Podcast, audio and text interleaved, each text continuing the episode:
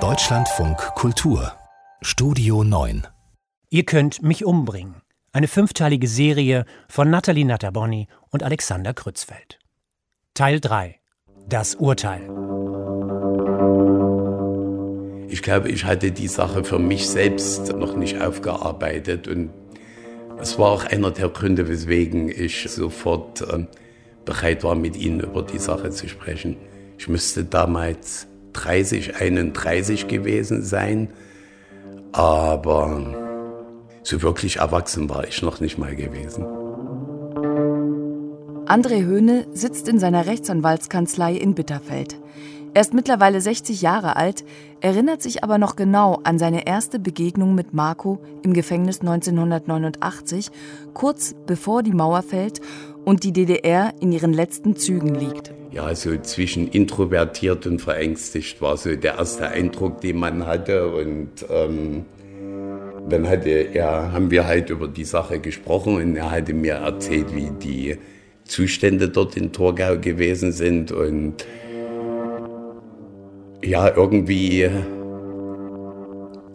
ist mir das damals schon äh, ganz schön an die Nieren gegangen.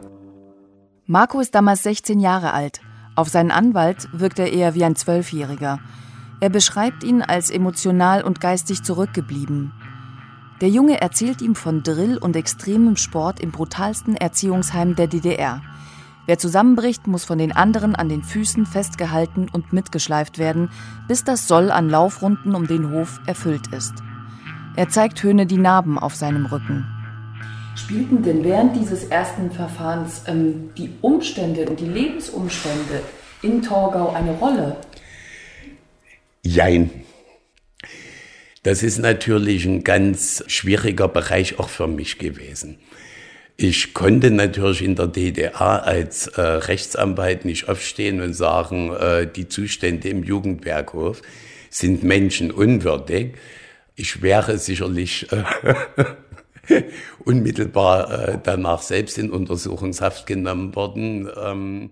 In den letzten Tagen der DDR vor der Gerichtsverhandlung ordnen die Richter eine Tatortrekonstruktion an.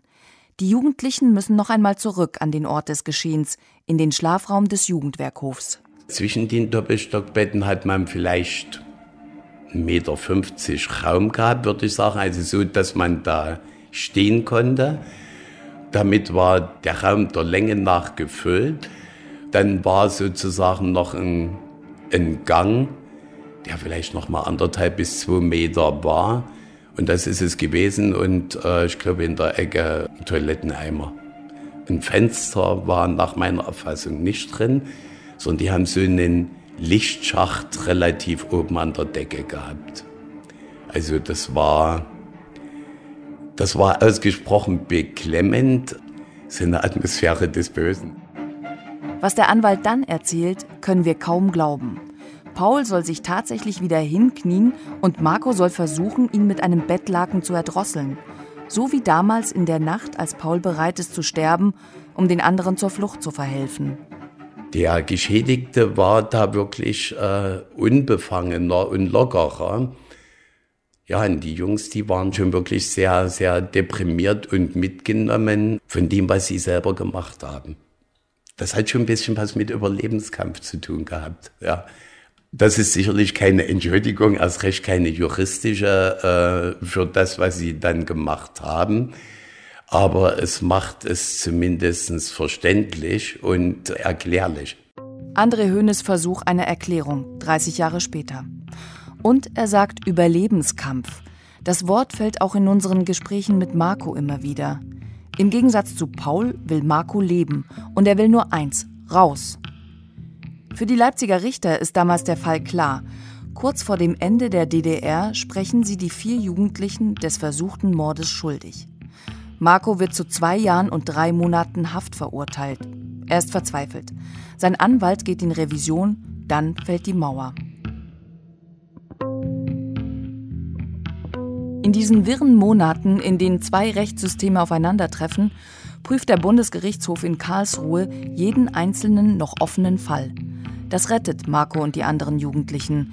Denn der BGH gibt der Revision statt und weist das Leipziger Gericht an, den Fall neu zu verhandeln. Paul, das Opfer, sitzt im Saal und entlastet die Angeklagten.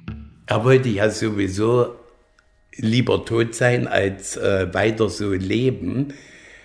Aber da hat sich für ihn, denke ich, noch so eine, eine Chance gegeben, dass sein Tod einen Sinn hat.